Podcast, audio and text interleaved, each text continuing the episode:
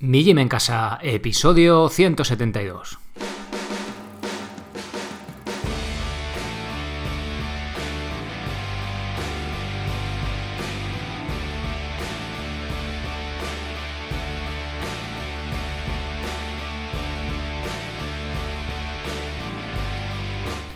Muy buenas, bienvenidos a un nuevo episodio del podcast de Mi Gym en Casa, el programa, la radio donde hablamos de entrenamiento, de alimentación y muchas veces de la vida en general desde un punto de vista diferente e independiente. Soy Sergio Catalán de migymencasa.com, la web donde encontraréis cursos en los que aprenderéis la técnica correcta y las progresiones de los ejercicios de calistenia. También los planes de fuerza y cardio que podéis seguir para entrenar de forma independiente en cualquier parte de forma sencilla y sin apenas material, sea cual sea vuestro nivel.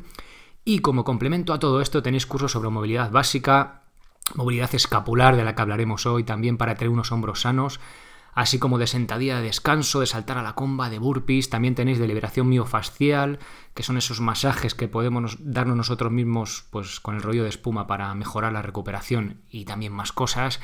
Y para los más atrevidos está el curso de pino básico, el de subir la cuerda y el de slackline o cuerda floja. Cada mes un nuevo curso o plan de entrenamiento. Todo ello, absolutamente todo, por 10 euros al mes o 100 euros mensuales. Bueno, 99, perdón, y os ahorráis 21 euros en la cuota de todo el año.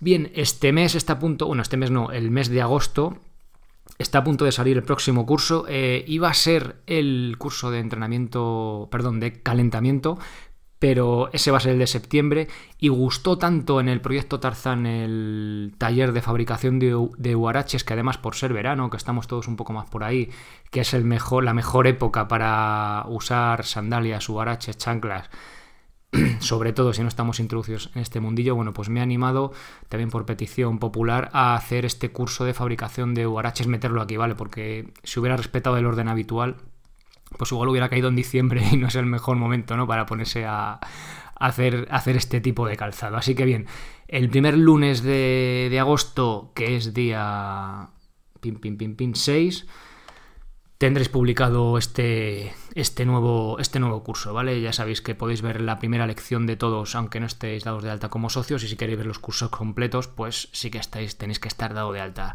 Venís cuando queréis y también os podéis ir cuando queréis. No hay compromiso de permanencia, ni letras pequeñas, ni cosas raras. Bien, hoy toca responder a vuestras preguntas. Es verdad que ahora en verano, pues ya os digo, con solo teniendo eh, un día, un podcast a la semana, porque eso, están las peques por aquí por casa, no hay demasiado tiempo, la verdad, ha sido un mes un poco loco. Y bueno, eh, quería sacar contenido que tenía ahí pendiente de, publicar. Aún así hay varios temas que esta temporada, bueno, por, por cerrar un poco la temporada, ¿no? Ahora ya en este episodio, como el tema del ayuno, que he querido profundizar con estudios y tampoco hay nada demasiado concluyente, que hay cositas, ¿vale? Sí que me comprometo a la próxima temporada a tocarlo un poco más en profundidad. Y bueno, quería cerrar temas este año y bueno, pues por eso he, ido, metido, he ido metiendo esos episodios y no he respondido a vuestras dudas, ¿vale? Que algunos hace dudas que están hace más de un mes que todavía no os he respondido. Así que bueno, os pido disculpas por la tardanza, pero bueno, aquí tenéis absolutamente todas las que me habéis hecho llegar eh, de, pues por, por el correo o incluso grabadas. Ha habido algunas que son muy sencillas, me preguntáis también mucho, oye, ¿cuánto valen los cursos? Tal, preguntas eh, pues digamos de los que acabáis de llegar, entonces tampoco voy a responder esas en el podcast porque tampoco tiene demasiada amiga la cosa, ¿no? Y de hecho, pues creo que os aburriría. Eh, me centro en las preguntas que ya, o sea, traigo al podcast las preguntas que tienen un poco más de amiga, el resto las respondo tal cual y ya está, ¿vale? No hay que darle demasiadas vueltas. Bien, eh, otro apunte, bueno, dos apuntes rápidos antes de continuar, perdonadme la intro hoy un poco más larga, pero bueno, como me escuché solo una vez a la semana, yo creo que no os aburre demasiado. Eh, el botón verde de mijimencasa.com barra podcast se ha transformado por arte de magia, no me digáis, porque en naranja, bueno, así que si queréis grabar vuestro, vuestra pregunta, que hoy tenemos una pregunta grabada, le dais al botón verde y la podéis grabar, ¿vale? Si os resulta más cómodo, os gusta más, lo que sea. Y otro tema, el episodio anterior, bueno, el último fue entrenamiento anarquía, dar un poco de entrenamiento anárquico, ¿no? Que no siempre hace falta ceñirse a un plan, sobre todo cuando tenemos cierta experiencia, en el episodio 171. Y el episodio 170, el que se llama Galgos, ¿son galgos o podencos? Eh, varios de vosotros me habéis dicho, Joder, estaba a punto, eh, qué, qué chulo está el episodio, tal, me gusta mucho pero he estado a punto de no descargármelos porque pensaba que ibas a hablar de perros. O otro me ha dicho, joder, pero el título. O sea, realmente cuando escuchas el episodio completo, creo que el título le viene al pelo, nunca mejor dicho. Pero eh, a los que no lo hayáis escuchado, si os interesa el tema de la alimentación, creo que es uno de los más no sé si concluyentes, pero de los que saco conclusiones más interesantes y que realmente mm, nos vale para tener un punto de vista realista de, de cómo está la situación en cuanto a investigación en, alimentación.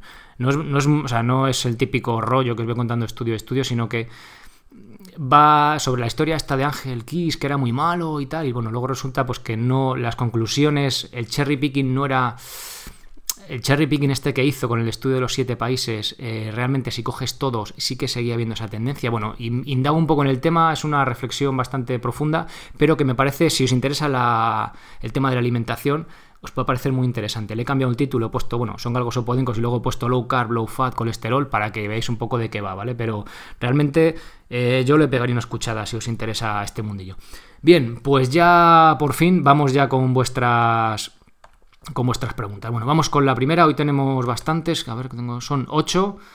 Y bueno, vamos, vamos con ellas. Perdón. Es sobre el entrenamiento de alta frecuencia. Con esto me refiero a dividir el volumen total de entrenamiento semanal en seis días. Me explico. Actualmente hago tres rutinas calisténicas full body de algo más de una hora que me dejan muy cansado. He pensado en disminuir el volumen de entrenamiento por sesión a la mitad y entrenar el doble de días pero la mitad de tiempo. Así podría quedarme con más energía para después del entrenamiento. ¿Crees que se pueden obtener los mismos o mejores resultados que con tres sesiones? Un saludo, Roberto. Roberto estuvo en, en el proyecto Tarzán, además salió el tema en una conversación, pero bueno, al final no pude, o sea, estábamos ahí para arriba, para abajo, es mucho jaleo, al final, bueno, no hablamos del tema. Bien, Roberto, depende muchísimo de qué estés haciendo. O sea, con estos datos no te puedo dar una respuesta concluyente, por así decirlo. Eh, pero sí te puedo decir algo. A ver, si es más de una hora de una rutina de calistenia, de cuerpo completo y tal, full body cuerpo completo, mm, y te quedas muy cansado, si lo que podemos hacer es o reducir el volumen de entrenamiento, a ver, tres sesiones de fuerza a la semana es más que suficiente, ¿vale? Entonces, igual, yo viendo esto, fíjate, tiraría eh, por la intensidad. Igual metes mucho volumen, imagínate, no sé, tres series de ejercicio de empuje, ¿vale? Pues no sé, por decirte, no sé si lo haces así, pero bueno, para que te lleve una hora y pico es bastante, ¿vale? Salvo que dediques mucho trabajo a la movilidad, pero la movilidad no es tan demandante energéticamente, digamos, es algo así como un calentamiento, por así decirlo, ¿vale? En, en, cuanto a exigencia física, con lo cual no creo que vayan por ahí los tiros. Entonces, imagínate que haces cinco series de flexiones, cinco series de dips y cinco series de fondos pino, por poner así un poco exagerado, ¿no?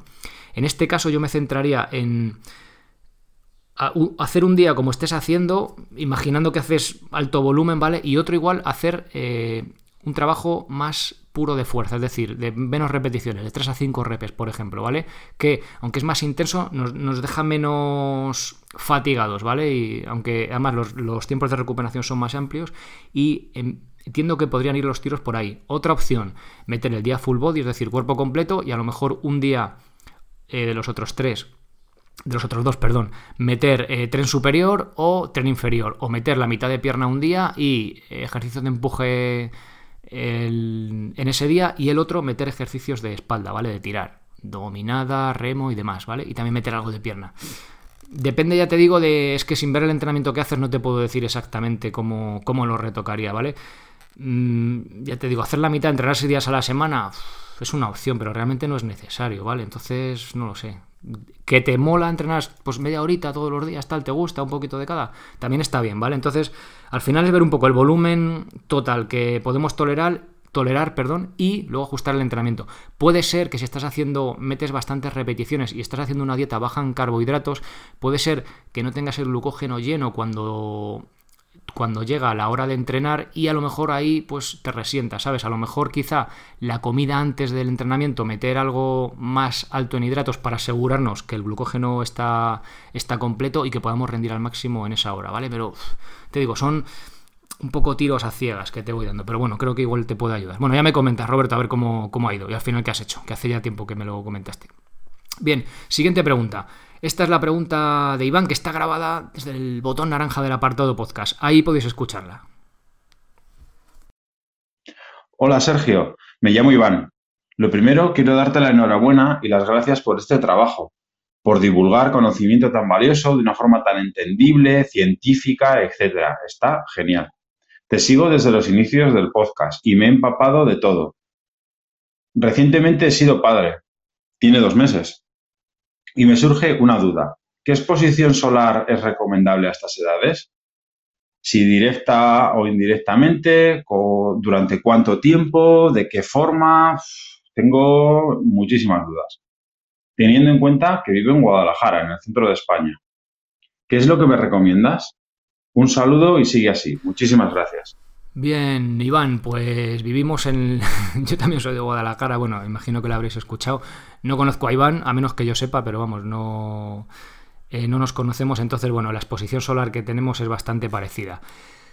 Mm, a ver, eh, temas importantes. Bueno, eh, te voy a decir un poco lo que, me, lo que me ha hecho a mí mi pediatra. Lo suyo también es que hables con tu pediatra y, lo que, o sea, y en función de lo que me decía mi pediatra, lo que he hecho yo y lo que hago yo con mis hijas, ¿vale? Que, bueno, pues basado en él, pues es un poco más... Podemos tirar más sobre seguro.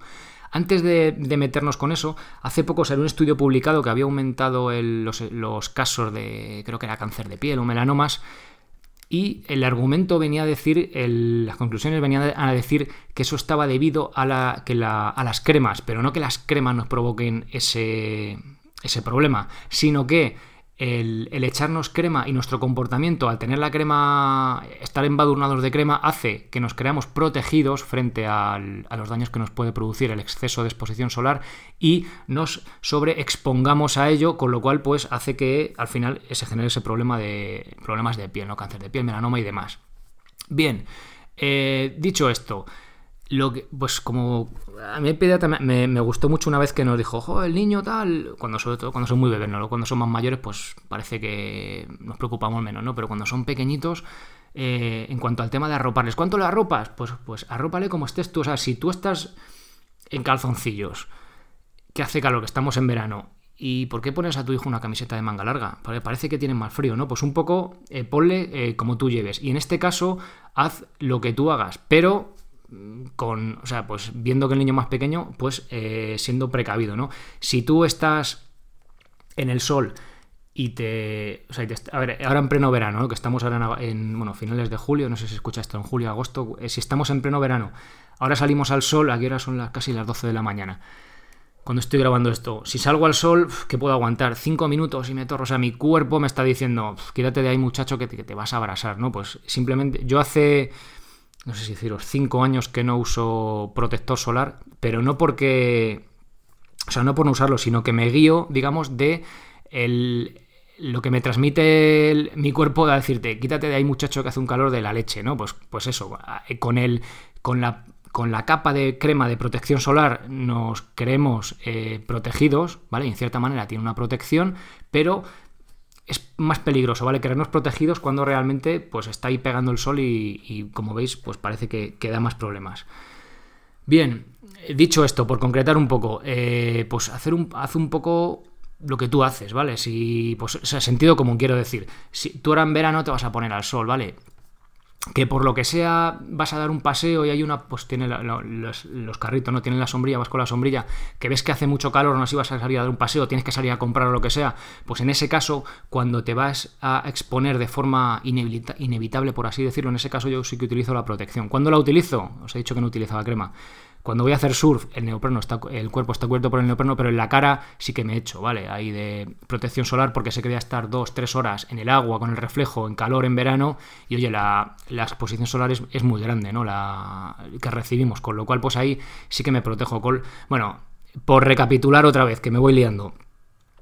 Eh, pues tener al a la sombra, él solo simplemente del propio verano aunque no te expongas al sol deliberadamente, te vas a ir poniendo moreno y pues si vas, si vais a dar, le tiene que dar el sol porque estáis, no sé, donde sea, pues oye, ahí sí que protegerlo, pero bueno, los carritos tienen sombrillas y tal.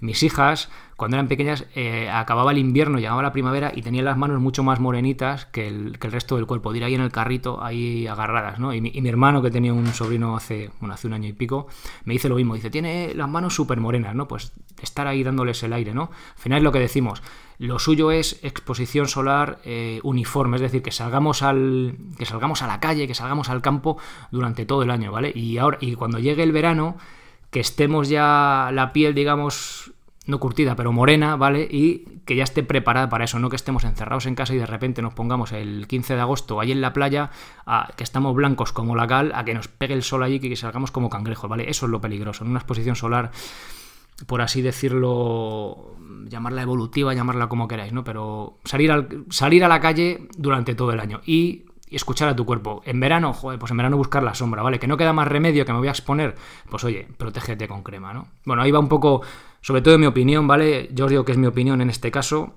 basado un poco también en lo que me contaba mi pediatra cuando mis crías eran más pequeñitas, que le preguntas, y un poco en estudios sobre cómo va, ¿no? Que el problema no es echarte crema, sino el problema es creerte protegido 100%. Bien, siguiente pregunta. Hola, eh, quiero empezar a entrenar fuerza con calistenia. Quería consultarte si este producto de Amazon podría servir como ayuda. Gracias, Flavio. Bien. A ver, Flavio me manda. Eh, os dejo las notas del episodio todo esto que voy comentando, ¿vale? Eh, es un, el producto de Amazon, las típicas barras paralelas mm, pero que no van agarradas en ningún sitio, que son como unas barras que, o sea, que tienen un pie, una base y pueden hacer para hacer ahí fondos y demás. Eh, ¿Qué te parece para empezar a entrenar fuerza con calistenia? Eh, no me parece, ¿vale? No las recomiendo.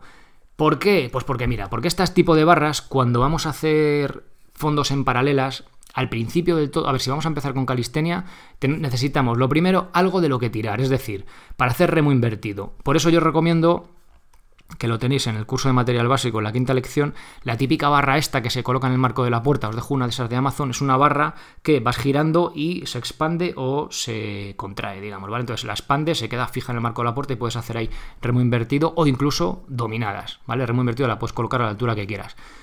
En, una, en la puerta de, de un piso, mismamente. Flavio luego me comentó que vive en una casa, con lo cual en ese caso sí que recomendaría que te vayas a un cerrajero y te haga una. Cuando seas capaz ya de hacer dominadas, una barra de dominadas en serio, ¿vale? Una barra de dominadas buena.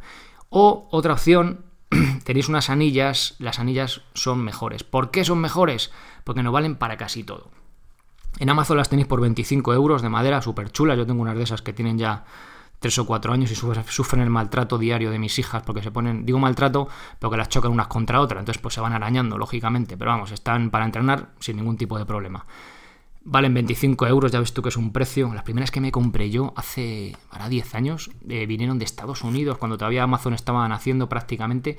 Me costaron entre pitos y flautas 90 euros. Unas, unas anillas de plástico súper cutres. O sea, fijaos cómo va esto cambiando, ¿no? Bueno, entonces, mejor anilla. Si tienes un sitio para colgarlas, eh, mejor. ¿Por qué? Pues porque de las anillas la podemos colocar en el momento. Nos vale para hacer remo invertido, nos vale también para hacer dominadas y nos vale también para hacer flexiones en anillas con más inestabilidad, nos vale para hacer dips, es decir, fondos en paralelas, pero no fondos en anillas, aunque sí que es verdad que de las flexiones en anillas a los fondos en anillas o de las flexiones en paralelas a los fondos en paralelas va un salto bastante grande en cuanto a dificultad, ¿vale? Entonces, en ese caso, ¿yo qué compraría? Si eres capaz de hacer dominadas, vete a un cerrajero, busca por ahí una barra y que te haga una barra de dominadas, porque además si lo haces en el garaje, perfecto, tienes ahí sitio para ponerlo. Eh, que tampoco te quieres mucho lío, todavía no eres capaz de hacer dominadas, búscate un sitio para poder enganchar las anillas, ¿vale? O sea, búscate o prepárate un sitio para poder buscar las anillas y trabaja ahí. También puedes hacer ahí las dominadas, ¿vale? Luego cuando vayas ganando fuerza. Y si te mola hacer fondos en paralelas, yo en mi caso tengo.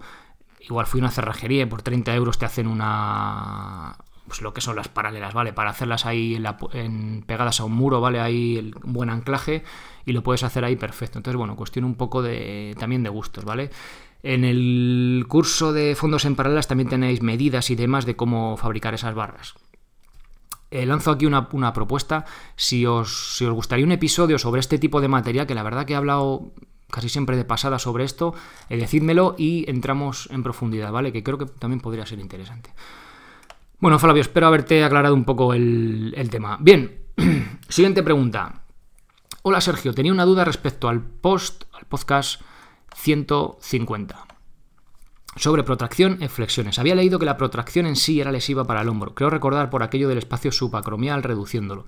Yo tuve y tengo molestias de hombro, por lo que siempre deprimo y abro hombros en todos mis ejercicios. Este audio me acerca a la duda de perder la posesión de hombros sacando pecho, si será lesivo. Perdón por el tostón y gracias por tenernos enganchados a esta comunidad, Manuel. Bueno, a ver, perdón ninguno. Bien, he estado leyendo, ya había leído en, este asunto, vale, había cuando, cuando saqué el curso de movilidad escapular, cuando he hablado sobre ello, eh, me he empapado. He vuelto a, eh, a, investigar sobre esto, sobre todo en cuanto a la reducción del espacio subacromial. Bueno, he estado viendo estudios que, bueno, había un os dejo ahí, vale, en, los enlaces todo esto que voy comentando. Hay un estudio que dice que se reduce el espacio, es decir, si yo, subacromial, es decir, si yo paso de retracción, es decir, de sacar pecho, ¿vale? De juntar las paletillas a protracción, a sacar chepa, ese espacio eh, subacromial se reduce, ¿vale? Y eh, en el siguiente artículo, luego hay un artículo, también estuve investigando, de bueno, gente de esta fisio bastante friki y tal, que se pone a analizar las cosas a fondo, pues como mi caso, pero en, en plan fisio, ¿no? Y viene a decir así, una de las causas de un problema de hombro o escapular puede ser debido a un mal control motor. Digamos que no sabemos activar cierta musculatura. En este caso el movimiento escapular nos ayuda con esto. Y luego dice, otro de los problemas es que nuestra postura de base es una protracción establecida. Bien, ¿qué quiero decir con todo esto? Voy a simplificarlo mucho. Si yo de por sí voy enchepado por la vida, o sea, es mi postura natural, eh, por mirar el móvil, por el teléfono, por lo que sea, vale, voy enchepado con protracción, tengo ese espacio subacromial reducido y eh, puede ser problemático, eh, o sea, ya tengo, ya tengo una protracción establecida, por así decirlo, ¿vale? Voy enchepado por la vida. ¿Qué pasa? Que entonces dices, joder, pues si tú ya vas enchepado por la vida y haces mucho ejercicio de protracción, será negativo, ¿no? Sí, pero por otro lado tenemos lo siguiente, que muchos de estos problemas eh, vienen dados a eh, un mal control motor, es decir, no sabemos cómo activar eh, esa musculatura que nos mueve la chepa, como digo, o sea, que nos mueve todo lo que es el hombro, las escápulas, ¿vale? Clavículas y todas esas estructuras de la cintura escapular. Con lo cual, ¿a, dónde quiero llegar? Pues que es buena la protracción y es buena la retracción, es decir, tiene que haber un equilibrio. Como, os comenté alguna vez, ¿vale? Y lo tenéis en el curso de movilidad escapular de la lección 7 de cómo incluir estos ejercicios, eh, hablo de ello en detalle, ¿vale? Hay una planificación en detalle. Es decir, si yo eh, voy enchepado por la vida, eh, tengo los hombros echados hacia adelante, ¿está mal que haga las flexiones con protracción? No, porque luego voy a hacer remo invertido o, por ejemplo, dominadas. Bueno, las dominadas no, ¿vale? Pero escuchar remo invertido que voy a hacer la retracción, es decir, voy a deshacer ese, ese movimiento ¿no? que he hecho. O sea, voy a, voy a aprender ese control motor de protracción, pero también lo voy a aprender de retracción. Si yo, por ejemplo, hago flexiones y dominadas, en ningún momento estoy haciendo retracción, porque la dominada solo deprime la escápula, es decir, la baja. Con lo cual voy a tener que meter un trabajo extra de retracción, ¿vale? Para compensar esa, esa protracción de la flexión. Pero no es mala en sí la protracción, ¿por qué? Porque estamos aprendiendo ese control motor, estamos aprendiendo a activar musculatura, a movernos, ¿vale? Dicho esto, si yo ya tengo mi entrenamiento, digamos, flexiones y remo invertido, ¿vale? Lo que os suelo decir siempre. Pero yo en mi día a día voy protraído hacia adelante, tendré que meter un trabajo compensatorio de retracción, ¿vale? Para contrarrestar mi postura de base, por así decirlo. De hecho, ahora estoy probando unos ejercicios de... del... ¡Ay! Del George Sever, de este, del método natural, súper chulos de retracción, ¿vale? De posturales que mueran un montón. Ya, ya hablaré, a ver qué tal resultado me dan y ya os los traeré aquí. Pero van un poco en la línea de esto.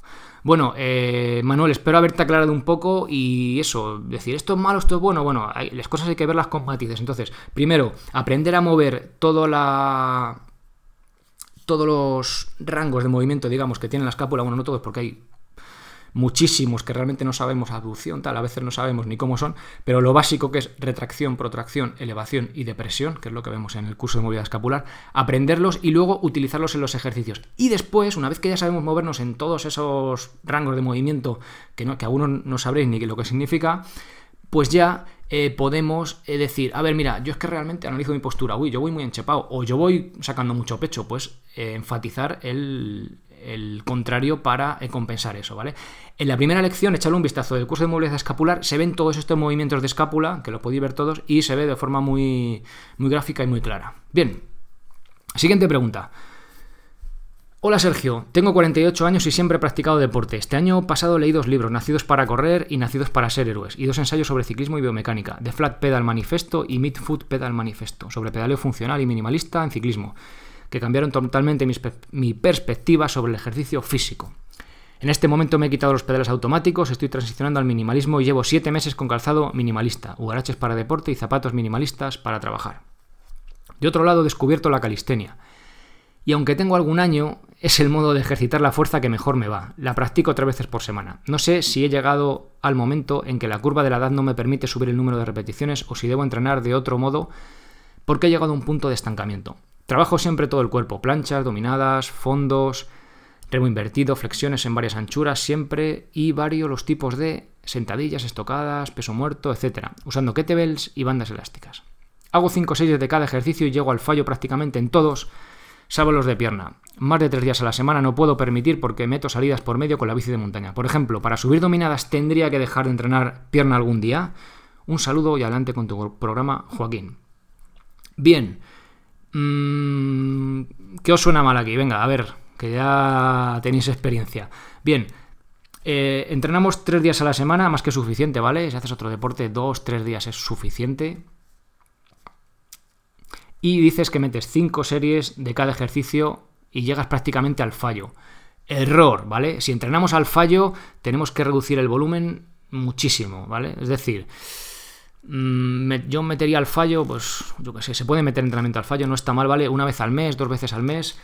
Hay rutinas que sí que lo trabajan. Eh, hablamos hace tiempo el protocolo HIST, este, que de hecho me ha acabado el libro hace poco de Body by Science, ¿vale? De McDuff que habla sobre este protocolo. Bueno, es para gente mayor, también vale para deportistas, pero a mí no, me termina de convencer. Lo analizaré, lo voy a apuntar aquí para que luego se me olvide. La temporada que viene, ¿vale? Mm, ciertos detalles, ciertos tal, y el protocolo este en sí llegan al fallo en todos los ejercicios.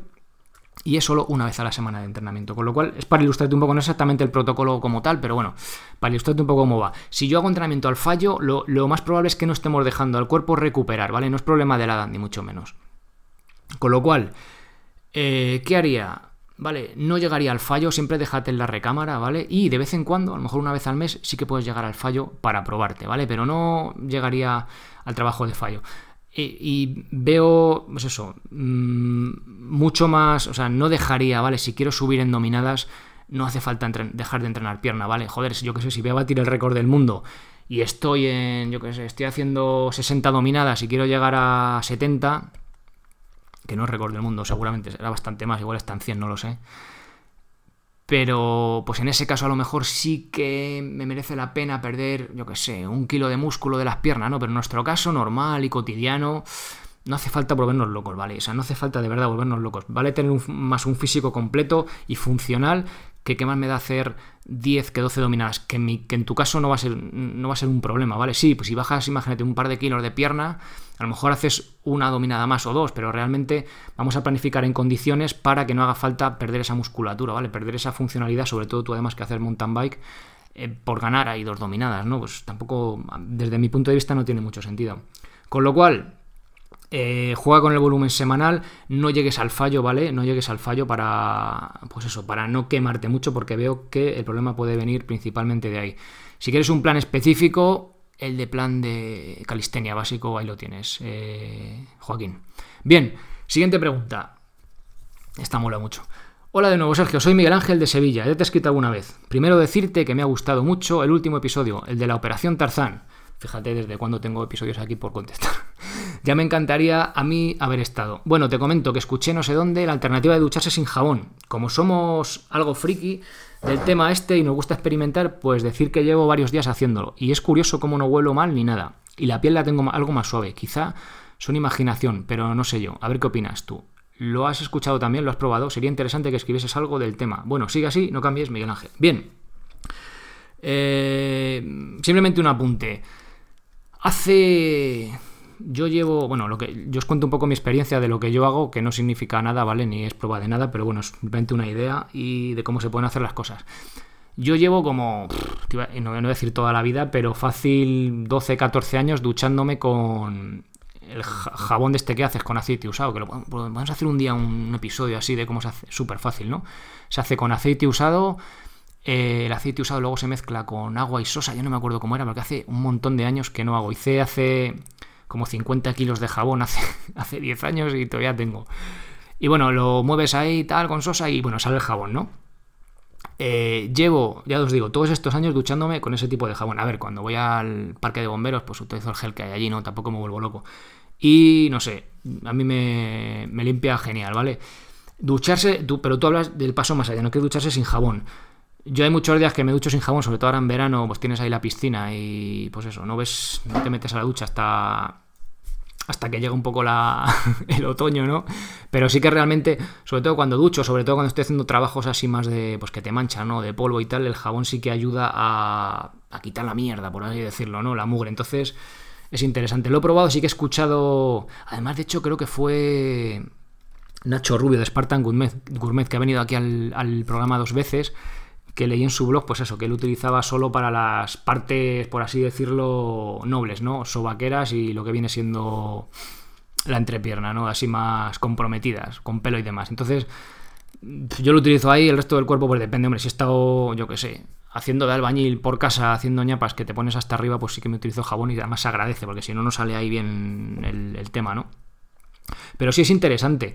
Y de hecho, había un, un dermatólogo bastante famosillo así, que una vez escuché, escuché que dijo que el mejor jabón para lavarse era el jabón lagarto o el que se lleva por el norte el jabón chimbo, que viene a ser lo mismo, ¿no? De este de glicerina.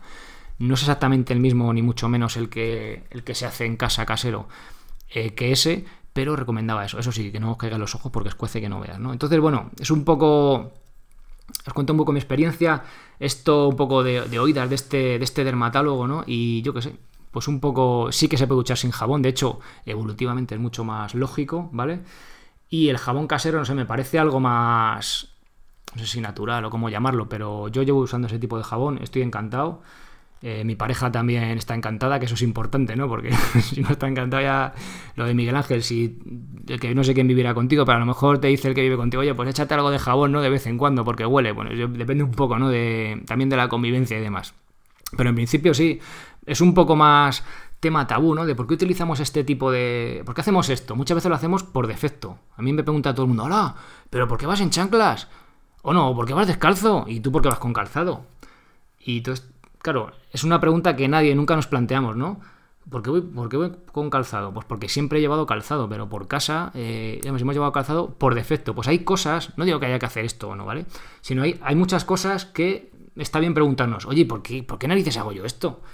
En cualquier ámbito de la vida, ¿no? Y a lo mejor nos damos cuenta de que igual no, nos gustaría no hacerlo, ¿no? Y estamos más cómodos. Bueno, siguiente pregunta. Esta, esta mola mucho. Qué bueno, Sergio. Oyéndote me surge, esta es una pregunta que dejó Luis, eh, Luis Andés, que además lo he entrevistado aquí también en el podcast, que es amigo, y dice, qué bueno, Sergio, oyéndote me surge una duda eh, sobre el, episodio de que son galgos o podencos, el 170, por eso os decía que lo escuchéis. Oyéndote me surge una duda. ¿Qué pasa con la edad? Creo que es un error que yo también he cometido muchas veces y en el que acabo de caer. Si comes grasa o hidratos de carbono nos mata enfermedad coronaria, pero con 80 años igual es que no estamos, nos estamos muriendo de viejos y no por comer eso, ¿no? Coincido totalmente en el planteamiento, comer comida de verdad, Luis.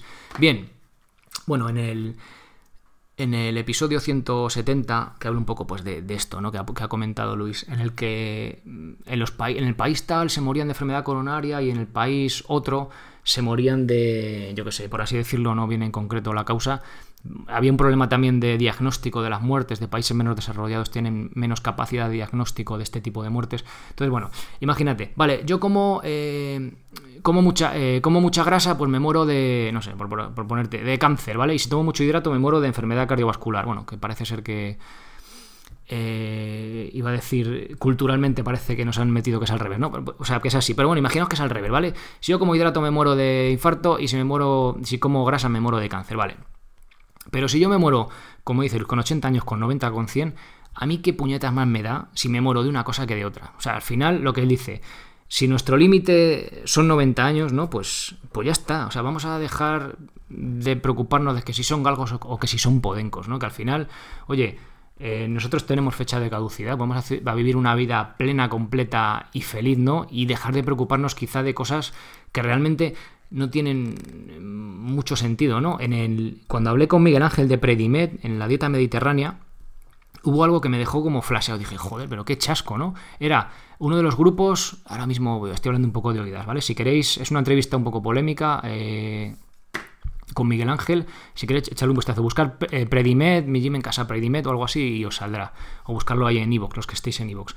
Eh, venía a decir, vale, si hemos reducido la enfermedad en el grupo de la que utiliza el aceite de oliva, hemos reducido, he reducido la enfermedad, eh, la muerte por enfermedad cardiovascular en un, no sé si en un 15 o un 30%. Vale, pero la mortalidad total, es decir, la gente se moría con los mismos años, es decir, entonces, vale, no me muero de infarto, pero me muero de, lo que sea, de cáncer, de lo que sea, ¿vale? Con lo cual, a mí, esto es personal, a mí que más me da, a ver, hay, hay enfermedades más penosas que otras, ¿no? Pero al fin y al cabo, si yo me voy a morir con 90 años o con 80, eh, realmente me importa, o sea, voy a preocuparme de que si, oh, voy a evitar, o sea, a ver, a ver si, va, si evitamos la muerte por un lado, nos llegará por el otro. Con lo cual es un poco esa reflexión, ¿no? O sea, más que, no es más que una pregunta, es un poco una reflexión que hace Luis, ¿no? Que realmente, eh, ¿qué más nos da que, pues eso, que al final nos estamos muriendo de viejos? Llámalo de A, de B o de C, pero al final tenemos nuestra fecha de caducidad y... Y ya está. vale, pues un poco la reflexión última es un poco, bueno, comer comida de verdad, ¿vale? No darnos demasiadas vueltas a que si son galgos o son podencos y ya está, un poco va por ahí esa reflexión. Bien, octava y última pregunta. Hola Sergio, me uní a tu proyecto por el capítulo de ciclista calisténico, pues estoy profundizando en ese tema. A partir de ahí, poco más he podido encontrar. ¿Me podrías facilitar bibliografía, paper o páginas donde profundizar? ¿Tienes previsto hacer algo más sobre este tema? Por otro lado, aprovecho para felicitarte por galgos o podencos. Para mí es la visión correcta. Lo único que para mí es cierto para mí es cierto, indiscutible, es que los alimentos cuanto menos procesados los compres, mejor. A partir de ahí, lo que cada uno se, le sienta bien fisiológica y mentalmente, sin abusar de nada, por supuesto. Un abrazo y a seguir así. Saludos, Edu. Pues un poco lo que volví a decir, ¿no? Eh, comer más carne, comer más vegetales, vamos a ver, si tú estás en un sitio que consigues un pan buenísimo, como el que hacía tu abuelo, ¿vale? Porque, bueno, por lo que sea, pues oye, yo tiraría un poco hacia allá, ¿no? Que tengo grasas buenas, que tengo aceite de oliva y que tenemos la suerte de vivir en España respecto a esto del aceite de oliva, pues voy a usar aceite de oliva, ¿vale? Que vivo más en el norte, que vivo, no sé, metido ahí en un valle en Navarra, que tengo queso de, de oveja, pues igual comería queso de oveja diario, ¿vale? De, leche cruda, de, ovejas de pasto, ¿sabes? Y a lo mejor me cuesta más en, esa... Hoy en día, por la globalización ya no es un problema, pero a lo mejor tengo allí un pan de, un pan de maíz que sé que está criado allí, que está que es más natural, pues comería ese tipo de alimentación, ¿vale? Más que, yo como dice Edu, más que fijarme en, que si es low carb o, low fat o, cosas de este tipo, en de dónde viene, ¿vale? Que sé que la procedencia es buena, que es menos procesado, pues tira por eso. Bueno, y contestando a la pregunta de, Edu, eh, bueno, eso, el ciclista calisténico, ¿me podría facilitar bibliografía, paper o páginas donde profundizar en este tema? ¿Tienes previsto hacer algo? A ver, tengo previsto, eh, tengo en mente hacer algo, ¿vale? Una planificación eh, de calistenia específica para deportistas de fuerza. Bien. A ver, hay algo hecho por ahí, no hay demasiado. consultando a Vadillo, el, el, autor este de sobre todo de la, Mm, que estará pues como más de moda, ¿no? Del tema de la de medir el carácter del esfuerzo por la velocidad. Es decir, yo sé, es que esto se mide mucho mejor en, ejercicios de, de, press de banca, alterofilia y demás, ¿vale? Pero bueno, por traducirlo un poco a la calistenia, que es nuestro mundillo, digamos que a la velocidad eh, con la que yo hago una repetición, es decir, por ejemplo, dominadas, ¿vale? Que sí es que se puede medir más fácil. Yo, eh, una dominada, cuando mido la velocidad a la que la hago, sé eh, por ejemplo, una dominada sin lastre, ¿vale? Yo sé, viendo esa velocidad, midiendo esa velocidad, sé si ese día eh, mi dominada sin lastre es el 70% de mi RM, es el 80, es el 72 o lo que sea, ¿vale? Con lo cual, de ahí puedo planificar mi entrenamiento. Bien, esto es, más o menos va un poco por ahí los tiros en el tema de la velocidad. Bien, él va un poco, no más allá, pero va muy de la mano con esto de la velocidad y es el carácter del esfuerzo. Es decir, El carácter del esfuerzo significa, tienes que hacer 8 dominadas de 10 posibles, ¿vale? Ese es el carácter del esfuerzo. Entonces, si yo mi máxima son 10 ahí desgañitándome, ¿vale? Que son la máxima que puedo hacer, pues el entrenamiento de hoy tengo que hacer 8. Por eso os decía antes que lo de hacer máximas, a ver, que hay momentos para los que está bien o un tipo de entrenamiento, pero realmente para fuerza no es lo mejor desde mi punto de vista y sobre lo que yo he leído. Que llegará otro y dirá que sí es lo mejor y entonces te lo planifica de una manera que igual tiene más sentido. Pero en principio, para fuerza máxima, no es lo mejor. Bien, entonces, eh, Vadillo, en, bueno, en su libro y otros autores que han hecho algún estudio, no hay demasiado, ¿vale? Porque también depende mucho la disciplina que sea el deporte, pero bueno, para fondistas yo me quedaría con un carácter del esfuerzo muy bajo, es decir, eh, extrapolándolo a calistenia, pues si yo puedo hacer 10 dominadas, me quedaría en 5, ¿vale? Un trabajo específico de este deporte. Bien, vuelvo a darle otra vuelta de tuerca. Si estamos hablando de deportistas de élite que estás en plena temporada, ¿vale? Entonces sí que me tengo que ceñir ahí perfectamente. Pero si yo voy a empezar a trabajar la fuerza me olvidaría de ese sentido, o sea, sobre todo cuando empieza la temporada, ¿vale? Sobre todo en invierno, me, olvidaría un poco de ser tan técnico, tan élite, y me centraría pues en hacer un plan de calistenia y avanzarlo, como el que hizo Javi, el ciclista calisténico, lo tenéis en el curso de planificación básica, en la lección 5 tenéis ahí los, vale, la plantilla como ejemplo, para que veáis cómo lo hizo. Centrándome unos días en la calistenia y otros días en seguir con mi entrenamiento de ciclismo. ¿Veis que no tiene interferencia? El de hecho se nota mejor, sobre todo cuando va de pie en la bici, ¿vale? También desarrollamos la parte superior del cuerpo y realmente pues no, no, es una penalización, ¿vale? Una vez cuando ya estamos en temporada sí que habría que ser más fino con el tema. Y plena temporada, o imaginaos, un ciclista que a nivel competitivo, pues cuando ya estamos en plena temporada sí que eh, no iría ni mucho menos al maxi, eh, a repeticiones máximas, ni forzando, bueno, ni acercándome demasiado. En ese caso, me quedaría con pues la mitad, ¿vale? Del carácter del esfuerzo, a lo mejor 5, 6 sobre 10. En pierna, en calistenia es un poco más complicado, ¿vale? Igual 15 sobre 30, ¿vale? Pero sobre todo el, el común denominador que utiliza esta gente es que si baja la velocidad, paro la serie, ¿vale? A ver, dependiendo de lo que estemos entrenando, pero en deportes en los que la fuerza no es la característica más importante, como puede ser el ciclismo, no sé qué sea sprinter y demás, no me preocuparía, o sea, no eh, me preocuparía demasiado por el tema y me quedaría más o menos en la mitad de repeticiones posible. Esta gente también dice que si tú haces el entrenamiento de fuerza, luego eh, deberías poder entrenar eh, con tu bici, bueno, en el deporte que hagas, de forma totalmente normal sin estar fatigado, ¿vale? Habrá de deportista de élite y demás. Pero también habría que hacer un apunte en decir, bueno, mira, yo si no voy a salir hasta dentro de tres días en bici y me apetece meterme caña eh, enfatizar el trabajo de pierna, igual puede ser buena idea ir por ahí, ¿no? Entonces, bueno, sí que tengo en mente hacer una planificación de este tipo de cara a la temporada que viene, pero tengo que pensarlo bien, ¿vale? Porque la teoría muchas veces no, no, no va muy, o sea, no va luego con la práctica, pues tiene ciertos choques, como podéis ver, ¿no? Entonces, bueno, eh, lo tengo en mente, estoy estudiando sobre el tema y espero que la temporada que viene eh, saldrá algo. Bien, pues aquí acaba, no sé si esta temporada, bueno, como empieza el veranito podemos dar por acabada la temporada. Eh, como siempre, daros mm, millones de gracias por, por soportar eh, financieramente este proyecto, los que estéis apuntados como socios. Gracias a los que, bueno, a vuestras preguntas, a los que me contactáis, a los que me contactáis por email, por eso, para darme ánimos, para darme las gracias y demás por vuestras preguntas, por los que os tomáis la molestia de darle al corazoncito de me gusta o dejáis una valoración de 5 estrellas en iVoox. y a los que estáis ahí escuchando episodio tras episodio, semana tras semana, y un poco pues compartiendo esto por ahí pues, con vuestros familiares, amigos, conocidos, compañeros de trabajos y demás.